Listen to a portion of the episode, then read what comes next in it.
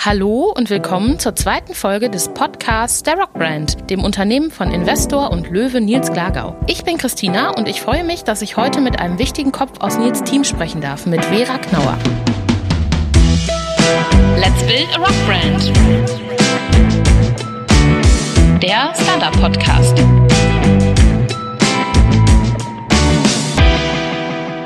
Vera ist Expertin für Strategieentwicklung und Implementierung. Sie berät UnternehmerInnen und InvestorInnen bei Startup-Projekten und hat bereits mehr als 40 Familienunternehmen aus ganz unterschiedlichen Branchen strategisch begleitet. Hallo Vera. Hi Christina. Wie kamst du zu deinem aktuellen Job? Ja, so ein bisschen wie Pippi Langstrumpf, äh, die Welt selber gemacht, ja. Ähm, mit dem Nils zusammen natürlich. Ich kenne Orthomol, das heißt das Familienunternehmen von Nils schon, schon ganz lange. Bin jetzt auch nicht nur für die Investmentseite zuständig, sondern auch für die Orthomol-Strategie. Das heißt, ich kann ähm, habe das Privileg, dass ich wirklich in beiden Welten unterwegs sein darf, dass ich beide Welten miteinander verbinden kann. Ähm, und wie bin ich damals zu Nils gekommen äh, oder zu, zu Orthomol? Äh, das war über die Schwester von Nils, die damals noch im Unternehmen Geschäftsführerin war. Und die hat gesagt, Mensch, es wäre doch gut, dass man mal strategische Begleitung für Orthomol hat. Das war der, der Anfang. Und, ähm, wie lange ist das her? Oh Gott, du fragst mich was. Wie lange ist es her? Zehn Jahre. Äh, über zehn Jahre. Also schon eine ganze Weile. Du kennst uns und Orthomol also schon in- und auswendig. Naja, auf jeden Fall schon lange. und du selbst hast ja auch nicht den typischen UnternehmerInnen-Lebenslauf, sondern äh, auch hier und da in deinem Leben schon spannende Stationen absolviert. Kannst du uns dazu ein bisschen was erzählen? Ja, gern. Also ähm, das, was mich ausmacht, ist Familienunternehmertum. Und das kommt auf der einen Seite äh, vom eigenen Familienunternehmen, da wo ich herkomme, in der Verpackungsindustrie. Äh, und auf der anderen Seite äh, habe ich beruflich äh, Unternehmer und Unternehmerinnen begleitet, also strategisch. Das heißt Nachfolge, ähm, das heißt strategische Ausrichtung und so weiter. Aber ich glaube, die zwei Schlüsselpunkte, um zu verstehen, wie ich auf Investments schaue, auf die Ottomol-Strategie schaue, ähm, sind auf der einen Seite die Frage, was bleibt langfristig? Das heißt, ähm, ich habe äh, Nachhaltigkeit in London studiert. Das heißt, mich interessieren wirklich langfristige Geschäftsmodelle und äh, Punkte, wo man so in zweiter Ordnung auf Geschäftsmodelle schauen kann und sagt, hey, du kannst noch mal so viel Geileres erreichen, wenn du das und das und das kombinierst. Ähm, und der zweite Schlüssel ist, ich habe äh, eine Weltumsegelung gemacht, als ich 15 war. Wow. Mm. Wie kam man auf die Idee, mit 15 solch ein Projekt anzugehen? Um es ganz kurz zu machen, ich habe ein super geniales Buch bekommen, äh, wo die Weltumsegelung von einem Kinderprojekt äh, beschrieben wurde und habe immer gedacht, boah, das wäre mein Megatraum. Und dann irgendwann habe ich mich beworben und dann bin ich durch verschiedene Prozesse gegangen. Also das war ein französisches Projekt und, und, und dann bin ich angenommen worden und dann war ich anderthalb Jahre quasi weg.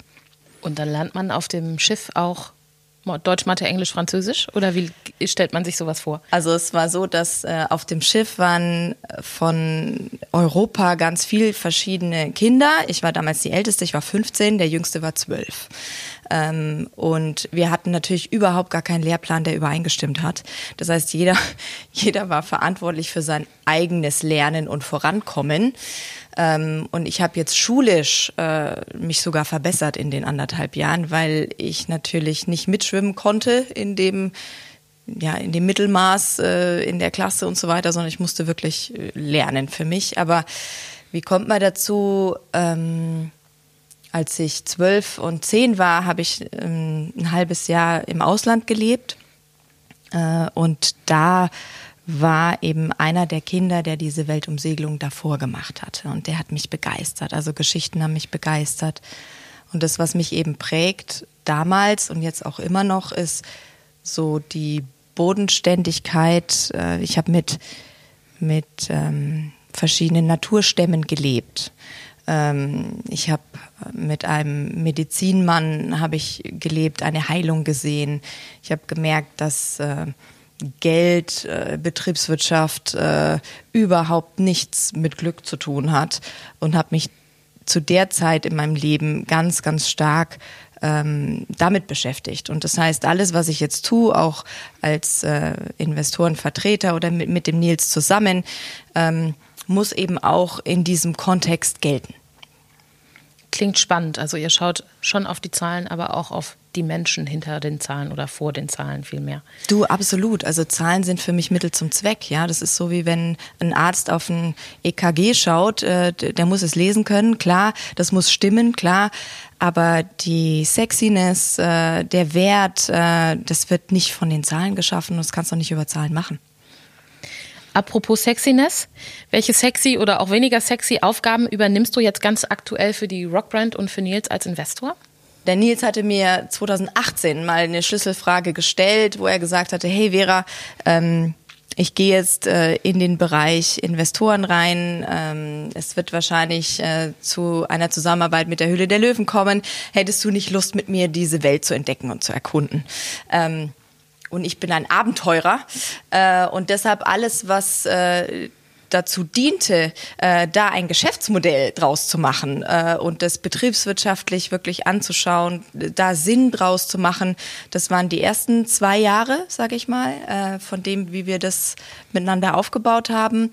Das heißt, natürlich habe ich Prozesse eingeführt, äh, wie wir die Startups am besten begleiten. Natürlich habe ich die ganze Due Diligence und den ganzen Vertragsprozess gemacht, extrem viel gelernt, äh, auch von den Löwenkollegen, äh, von den Teams. Äh, was habe ich noch gemacht? Ähm, ich habe äh, vor allem realisiert, dass die Startups, die aus der Höhle zu uns kommen, äh, dass die einen Kernpunkt sich wünschen, nämlich das Thema Vertrieb. Das heißt, was ich ähm, natürlich mit dem Team, äh, was wir aufgebaut haben, äh, und der Nils ist da ein, ganz, ganz großer äh, Bausteinteil, äh, Erfolgsfaktor auch, ist ein Vertriebsnetzwerk.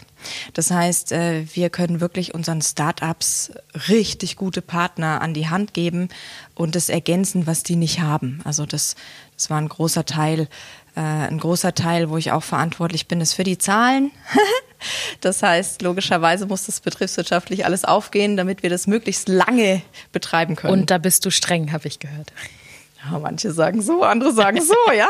Äh, wenn, wenn die Startups gut sind, muss ich nicht streng sein. Und wenn es da Nachjustierungsbedarf gibt, dann kann ich schon sehr konsequent sein, ja.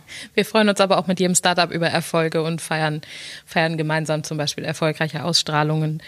Ähm, du hast gerade das Wort Due Diligence erklärt. Kannst du noch mal einmal ganz kurz erklären, was sich dahinter verbirgt? Was, was genau ist das? Ja, also das ähm, Due Diligence ist eigentlich eine Prüfung, ja, eine Prüfung auf Herz und Nieren.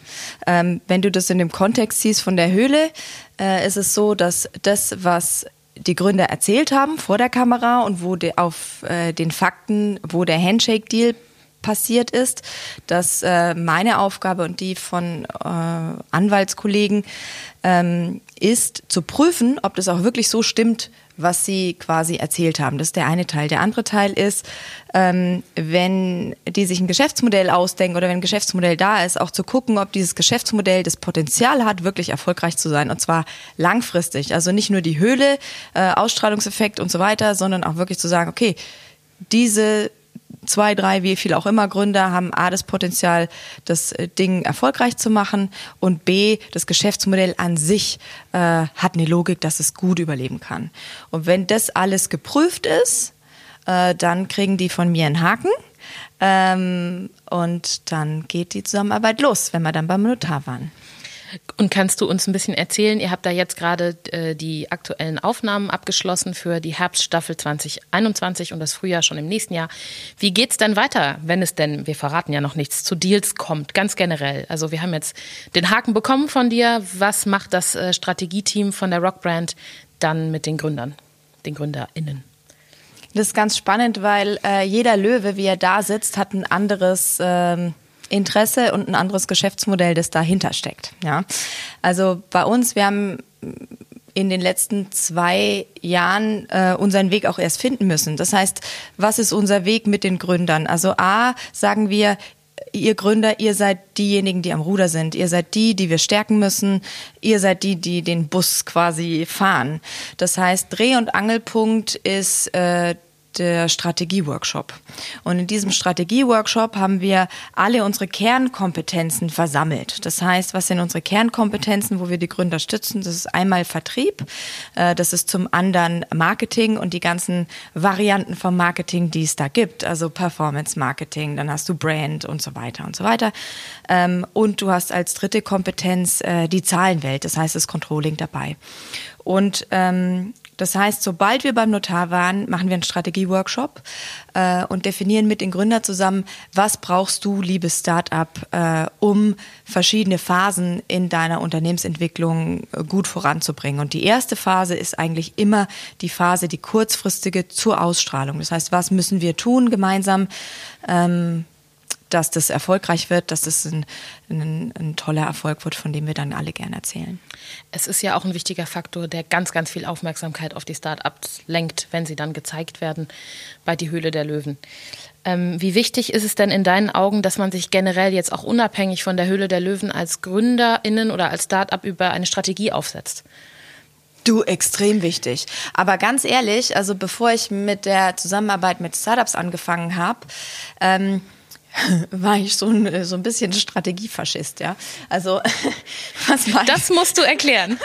Also, da habe ich dann gesagt, ja, ähm, wir brauchen auf jeden Fall eine Strategie, die fünf Jahre lang geht und dann müssen wir uns alle zwei Jahre zusammensetzen und dann die strategischen Ziele nach Rendite und nach Wachstum und nach Risiko sortiert äh, dann aufschreiben und in, ins Unternehmen tragen und so weiter. Und äh, mit dieser Haltung, äh, da wird es die Startups überhaupt nicht geben. Ja, das heißt in der ersten Phase, wenn du von null auf eins gehst in der Unternehmensentwicklung, da geht's ums Überleben.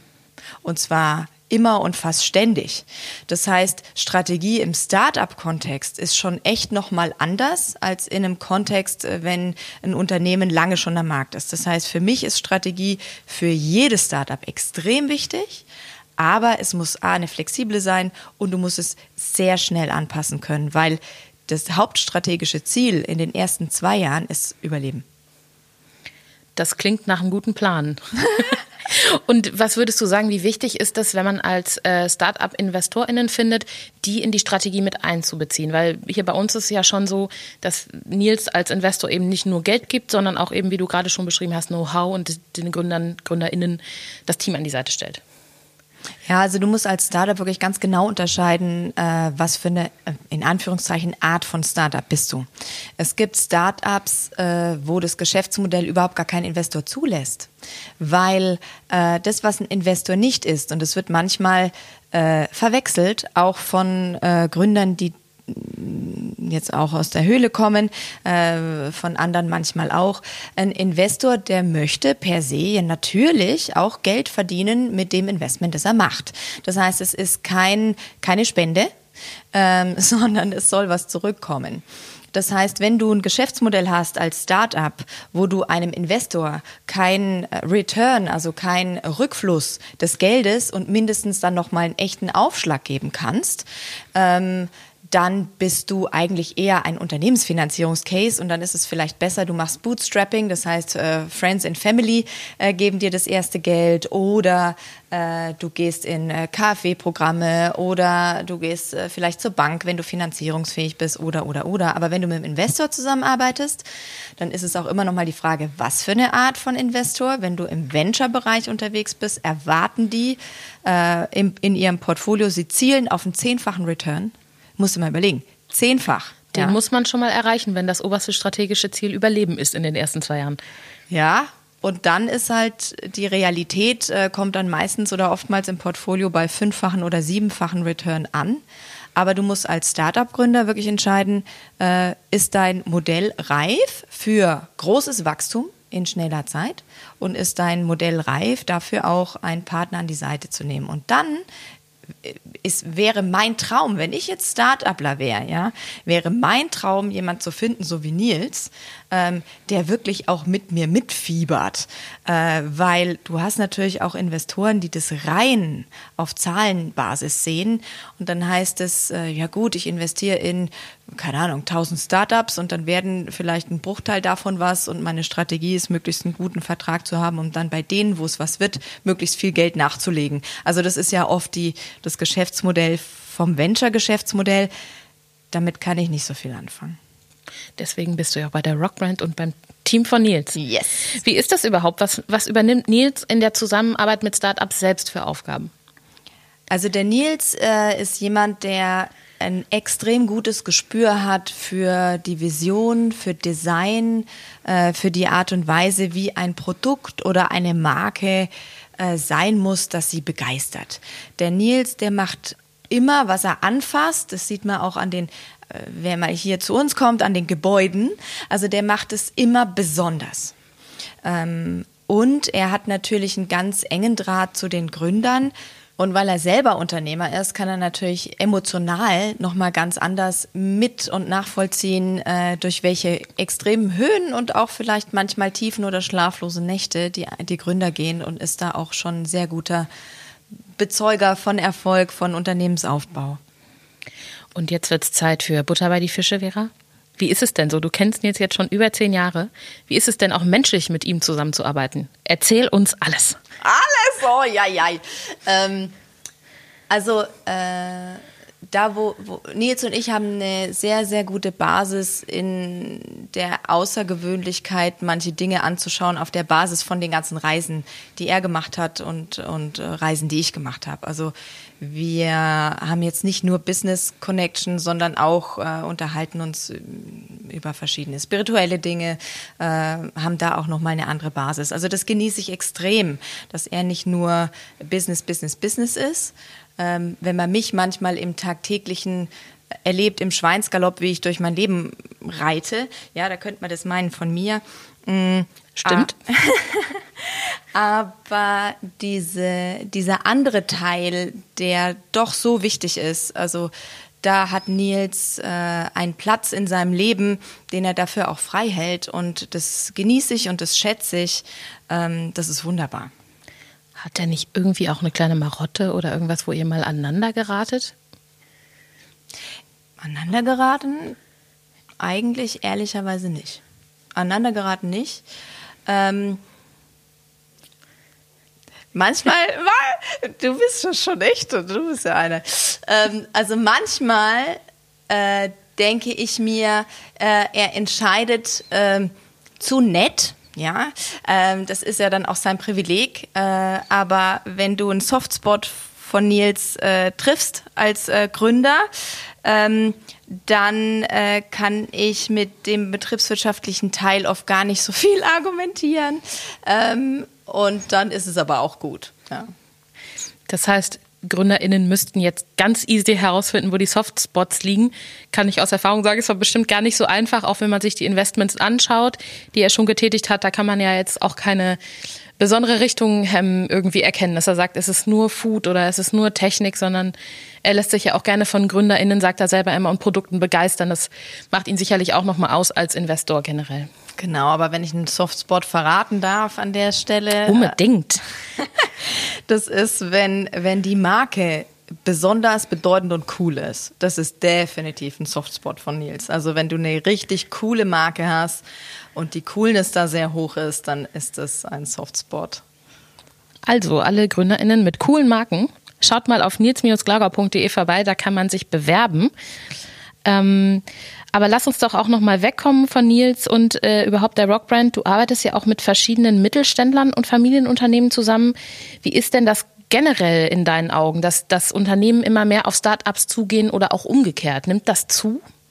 Ja, also ich äh, kann natürlich jetzt nicht verraten, für wen ich noch äh, arbeite, weil das, äh, da möchten die Unternehmer ihre Privatsphäre haben, Na klar. ist klar.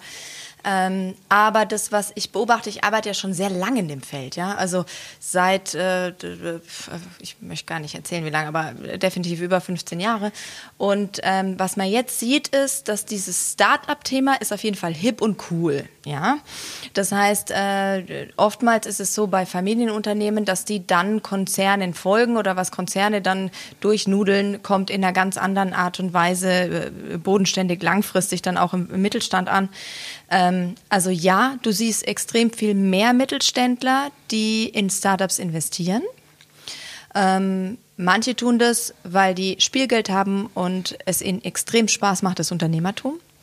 Manche machen das, um und die, die investieren dann um den Kern ihres eigentlichen Geschäfts herum, äh, um ihr Kerngeschäft zu innovieren, weil die sagen, mein Familienunternehmen ist erfolgreich, hat aber gewisse Art und Weisen zu denken und kommt da selber nicht raus. Äh, und deshalb brauchen wir quasi Startups, um diese Regeln zu brechen. Und manche investieren, äh, weil sie sehen, dass es einfach auch gute Rendite bringt, wenn sie gut gewählt haben, das Startup. Und das, was mir Freude macht, ist zu sehen, dass Unternehmertum generell in Deutschland einen Aufwind hat. Und ich glaube, das brauchen wir so dringend. Und ähm, du sagst, du hast jetzt ja aus der Perspektive der Unternehmen gesprochen. Was würdest du denn GründerInnen raten, wenn sie jetzt sagen, Mensch, ich, äh, mein Geschäftsmodell ist so, dass ich einen Investor, eine Investorin suche. Wie gehe ich auf Unternehmen zu oder wo finde oder wie finde ich vielleicht den richtigen Partner für mein Unternehmen? Auch da ist wieder unterschiedlich, in welchem, in welchem Business Case bist du unterwegs. Ne? Also wenn du, wenn du sehr frühphasig unterwegs bist, also in der Seed- oder Pre-Seed-Phase, wenn du eine Idee hast, wenn du einen Prototyp hast, ähm, dann also es ist immer eine gute Idee, einen Prototyp zu haben, bevor du überhaupt zu einem Investor kommst. Ähm, ein bisschen andere Geschichte ist, wenn du aus einem Inkubator rauskommst, äh, Fraunhofer oder wenn du in der Wissenschaft verortet bist. Äh, dann äh, gelten da noch mal ein bisschen andere Regeln. Also die Spielregeln sind anders. Aber gehen wir jetzt mal von einem, von einem Start-up-Kollegen aus, der äh, eine tolle Idee hat, der einen Prototyp äh, gemacht hat und dann eigentlich schon die ersten äh, paar Kunden hat. Das heißt, er weiß, dass es funktioniert ähm, und dass er jetzt quasi skalieren möchte, also wachsen und zwar relativ schnell, relativ viel. Ähm, dann würde ich definitiv empfehlen, dir ein ähm, Business Angel ranzuholen, also oder ein Multi Angel, so wie der Nils es ist, ähm, der für deine für deine Startup-Idee brennt. Warum?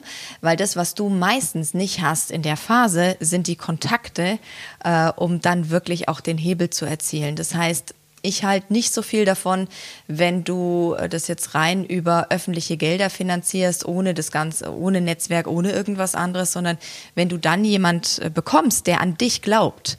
Und das Wichtigste ist, dass der Investor an dich glaubt, weil dann geht er mit dir auch durch Taylor durch. Und äh, ich habe auch schon Taylor gesehen bei Startups. Äh, also wenn, wenn wir an die, an die Gründer glauben, dass die es rocken, dann stehen wir an deren Seite unbeschreiblich. Das kann ich bestätigen, in Höhen und Tiefen. Mhm. Du arbeitest ja jetzt auch schon sehr lange mit ganz verschiedenen GründerInnen und Startups zusammen. Was ist denn für dich ein echtes No-Go, wo du sagst, da kommen wir auf jeden Fall nicht zusammen oder das geht überhaupt gar nicht? Das liegt vielleicht an meinen Werten. Ja, also manchmal so im Laufe der, der letzten zwei Jahre äh, habe ich mir schon auch manchmal gedacht, meine Güte, bist du in alten Werten verhaftet wie Bodenständigkeit und, und Ehrlichkeit und Bescheidenheit und so. Und das finde ich nicht verwerflich, muss ich gestehen dachte ich auch oder bin ich jetzt auch wieder der Meinung, aber ähm, als ich angefangen habe, dann mich in die Welt der hauptsächlich Startups zu begeben, habe ich gemerkt, dass manche ähm, Startups schon da echt anders unterwegs sind. Also da zählt quasi die Geschichte sehr, sehr viel. Da zählt äh, das, was man, die, die, die Träume, die man verkaufen kann. Ähm, das, was man bekommt. Also das, was du bei mir definitiv nicht machen solltest, ist äh, wie sagt man so schön, vom Stamme nimm zu sein.